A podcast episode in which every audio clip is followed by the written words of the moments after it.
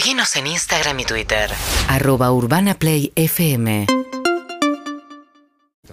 Muy bien, 8 y 21 de esta mañana, que ahora tiene 10 grados, va a una máxima de 20. Vamos a conversar un poquito con el ex ministro de Desarrollo Productivo, Matías Culfas, ministro del gobierno de Alberto Fernández, que acaba de publicar un nuevo libro que se llama Un peronismo para el siglo XXI. ¿Cómo estás, Matías? Buen día. Buen día, María, ¿cómo estás? Un gusto saludarte. Igualmente. ¿Ya se presentó en la feria? ¿Lo van a presentar con Ernesto Tenenbaum eh, o todavía no? Este viernes que viene a las 19 horas. Ahí va, bueno, quedan ustedes invitados entonces a este debate que es bastante intenso. Me parece que parte del libro refleja un poco los debates que tuvieron dentro del gobierno, ¿no, Matías? En, en parte sí, pero en parte habla un poquito más allá de eso. Es un, ese es un libro propositivo, lo que busca justamente es pensar en qué aspectos este, la política no termina de internalizar los desafíos del siglo XXI. Entonces ahí lo que hay básicamente es un esquema de, de análisis, pero también de propuesta respecto a lo productivo y respecto a lo macroeconómico.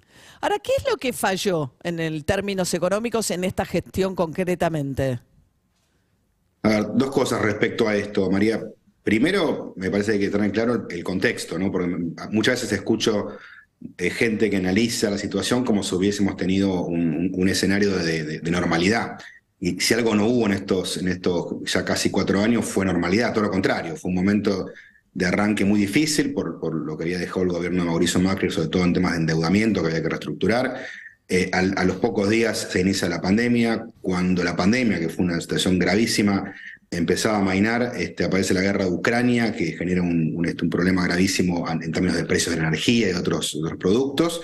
Y cuando la guerra de Ucrania empezaba a mostrar estabilización en ese sentido, viene la sequía. Entonces, eso en primer lugar, digo, no sé si hubo algún gobierno que tuviera tantas dificultades tan graves todas juntas. Eso para, para decir, poner en contexto lo que ha ocurrido.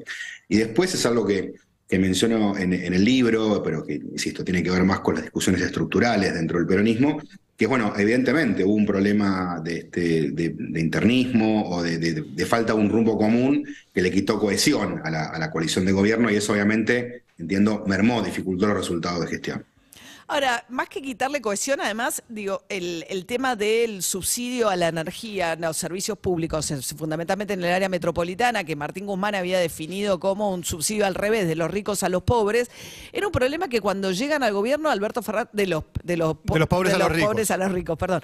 Era un problema que cuando Alberto Fernández llega al gobierno ya no tenían, porque digamos, eh, Macri había ajustado tarifas de manera tal que es un problema que se vuelven a autogenerar.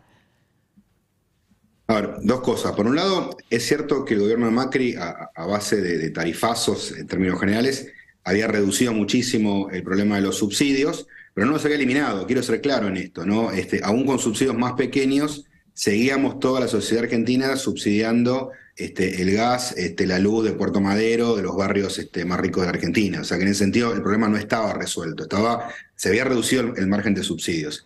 Y después creo, bueno, evidentemente este, hubo ahí una, un- una política que no fue coordinada. Este, este, efectivamente, como vos señalás, eh, no hubo coordinación.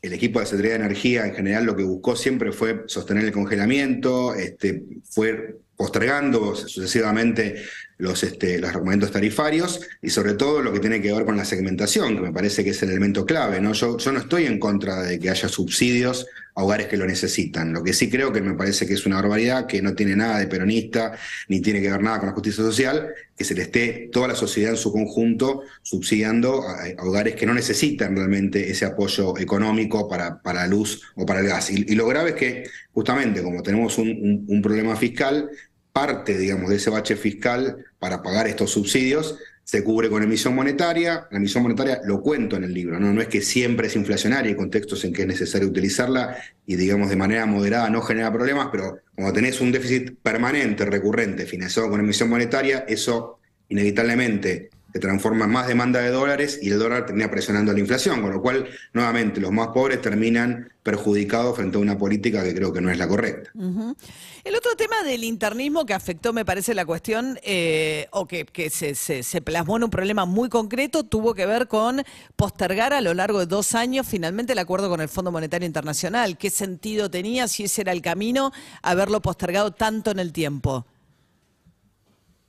Bueno, Yo creo que esa postergación tuvo que ver con, una negociación donde se buscaron los mejores resultados y yo creo que se obtuvieron. Este, teniendo en cuenta con claridad que al Fondo Monetario Internacional no lo trajo Alberto Fernández, lo trajo este, Mauricio Macri. Creo que fue una, una pésima decisión de, las muchas malas decisiones que tomó el gobierno de Macri. Esta creo que fue probablemente la peor, volver al FMI.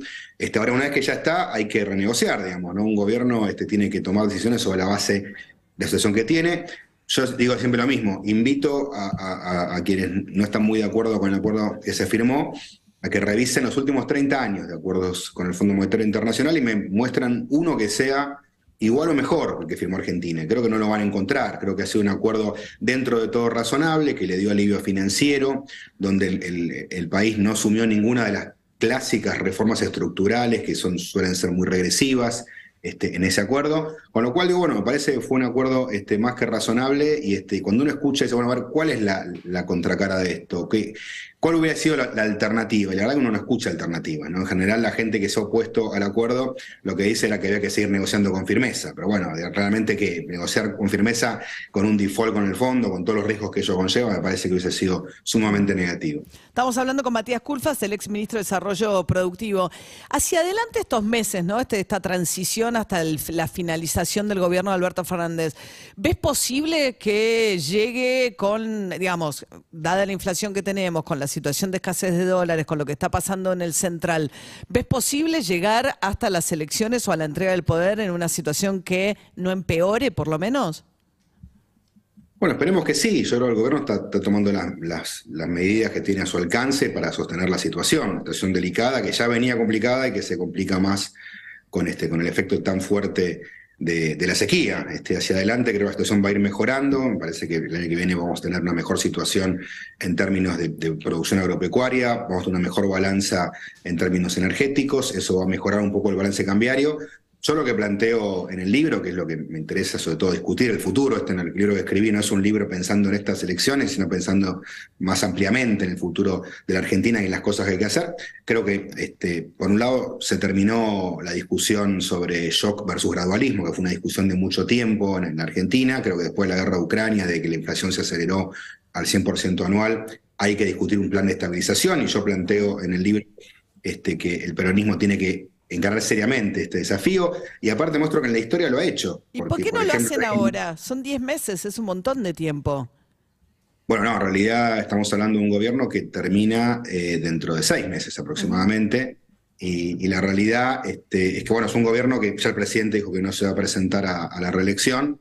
Y un plan de estabilización necesita, entiendo yo, este, un horizonte un poco más largo de tiempo, necesita este, todo el, apoyo político de un gobierno que, bueno, que eh, preferentemente acaba de empezar, parece que por eso creo que es una tarea más para, para el próximo este gobierno. Y te decía, eh, el libro muestra antecedentes, por ejemplo, en, el, año 52, este, eh, Perón implementa un plan de estabilización, que logra bajar la inflación del 50% al 4% por año. Digo. Entonces, digo, hay indecentes incluso en el peronismo que muestran que esto es posible de realizar. Incluso generar un nuevo esquema este, de bordez macroeconómico, eh, creo yo que es necesario, más responsable, con, pensando en el equilibrio fiscal como una meta bien estructurada. Este, en ese sentido, también rescato lo que ocurrió en el gobierno de Néstor Kirchner, ¿no? donde los cuatro años de gobierno hubo superávit primario y superávit fiscal. Y digo, sí, todos ejemplos del peronismo que difícilmente puedan ser discutidos, porque mucha gente dice, no, los planes de estabilización eh, son, este, son malos, son, este, van a ser este, en contra de los pobres, no funcionan. Bueno, creo que esto hay que rediscutirlo, repensarlo,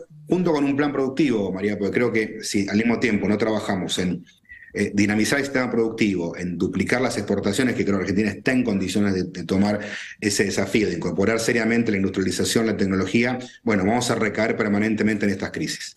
Bien, Matías Culfas, ex ministro de Desarrollo Productivo, publicó un peronismo para el siglo XXI, se presenta ahora en la Feria del Libro. Gracias, Matías. Gracias, María, un gusto. Hasta luego, igualmente. Era uno de los Matías Culpa del albertismo más apuntados en su momento por la cámpora y el kirchnerismo. De hecho, termina saliendo el gobierno forzado por un encontronazo con el kirchnerismo más duro, que siempre renegó de su libro anterior, que se llama Los Tres Kirchnerismos, que era muy elogioso del primer Néstor Kirchner, que acaba de hablar de eso, y bastante más crítico del, sobre todo, el segundo mandato de Cristina Kirchner, ¿no? En materia de gestión económica. Seguimos en Instagram y Twitter. Arroba Urbana Play FM.